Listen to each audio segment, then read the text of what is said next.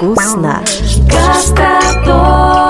Попробуй, Гастротом. расскажем, Гастротом. послушай.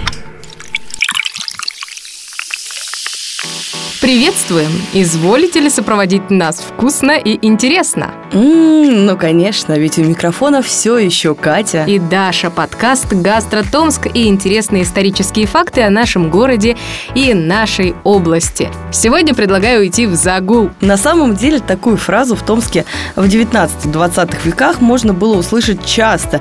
И мест, собственно, для этого было предостаточно. Как вы поняли, о них мы и поговорим. Это рестораны, кабаки, трактиры и, конечно же, новые интересные факты в проекте «Гастро Томск». Да, короткая ссылка edim.tomsk.ru. Переходите по ней и смотрите. Но в любом случае мы уже рассказывали вам про то, в каком кабаке и трактире и ресторане останавливался Чехов.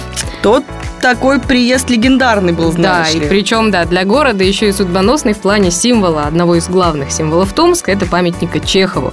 А, собственно, нужно было просто приехать, покушать и раскритиковать город. И женщин. И женщин. А, да. напомним, женщина, значит, э, единственное, что понравилось Чехову, это, значит, было ему вкусно. Ну, гастро Томск, это, конечно, испокон веков гастро Томск. Но вот женщина, он сказал, у вас Жесткие, жесткие. да. Жесткие. Ну, то есть, вот я не понимаю, вот как ты думаешь, на Может, по ощупь? характеру? Ну, а что он хотел? Он приехал в Сибирь. Ну, видимо, хотел другого. Привык к москвичкам, привык к к, сахалинским к мягкому да, привык. Да, В любом случае, об этом расскажем. Насколько э, я помню, мы еще и рассказывали про ресторан «Россия», где подавали всякие вкусности, но на самом деле этим-то не ограничивались ни питейные, ни едальные заведения города Да. Томска. Кстати, Томск действительно был такой гуляка, а, гуляка 19 веков. Да, и на самом деле, по данным э, переписи населения Российской империи, в конце 19 века в Томской губернии 725 людей были заняты в трактирах, гостиницах и клубах, там они работали, больше тысячи в питейной торговле Ничего и себе. 600 в винокурении, пиво и медоварении. Да ладно. Да. Слушай, это получается, ну, если смотреть по той эпохе, когда все-таки и земледелие было развито, и было развито достаточно охота, да, собственно, на севере, особенно Мгм. Томской области,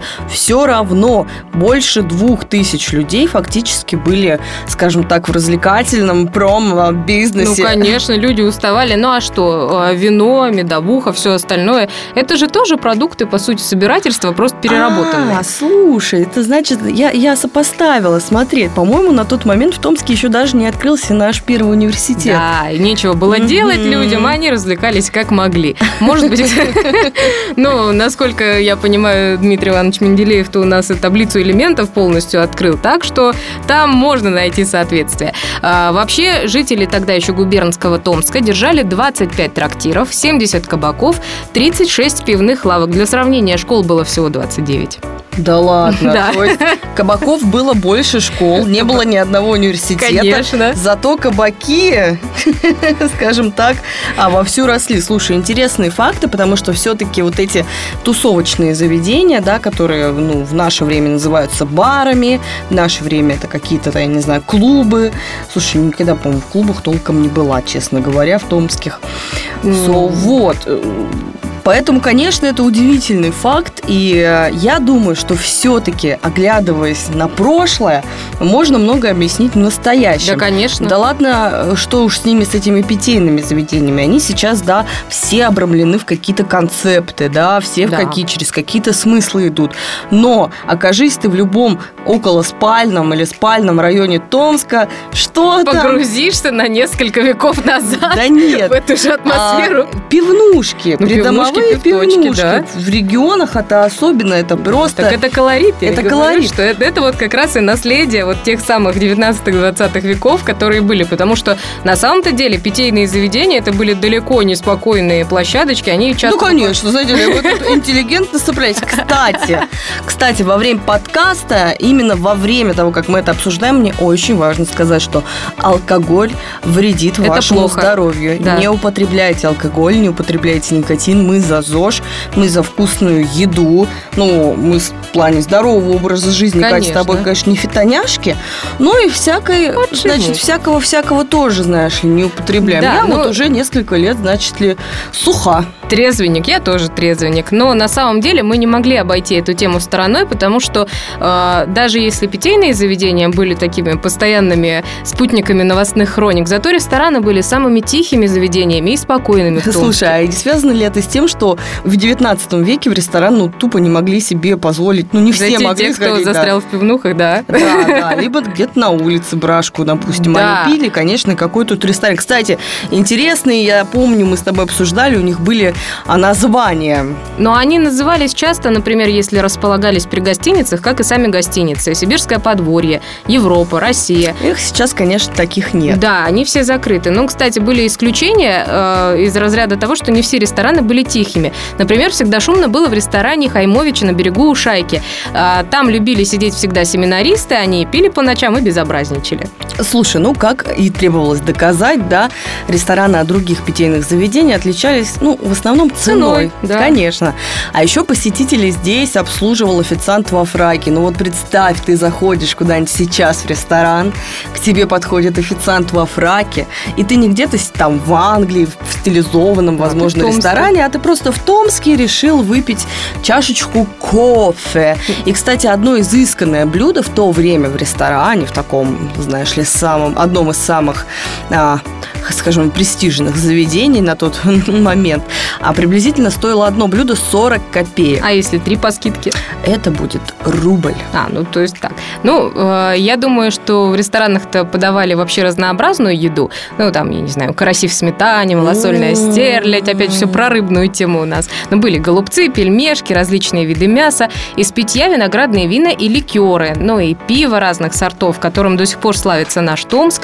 Например, сорта баварская, венская, царская, портер, зимние и другие. Ох, Гарри Портер.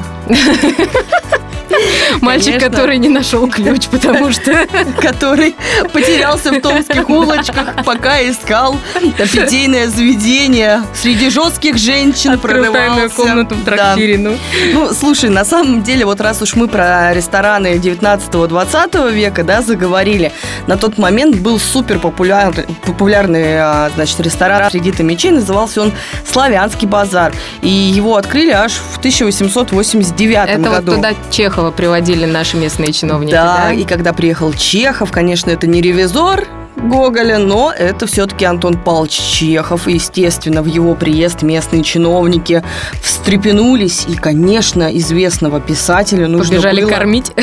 привести в лучшее место, чтобы... Ну, понимаешь, мне кажется, было дело так. Чехов приехал, сказал, так, женщины у вас жесткие, это у вас не то. Мясо поди пьяницы». такое же. Они Смотри, такие, да нет. Чех- Чехов же еще жаловался на местных пьяниц. Да. Вот, значит, пьяницы у вас, женщины жесткие. Что хорошего-то есть? Они говорят, сейчас мы, давай мы тебя приведем. И повели они туда, в этот славянский базар, Ну, на самом ресторан. деле, они не очень хорошее место-то выбрали, поскольку, ну, э, там, где стоит памятник Чехову и был этот ресторан на набережной Томи, рядом были рынок и пристань.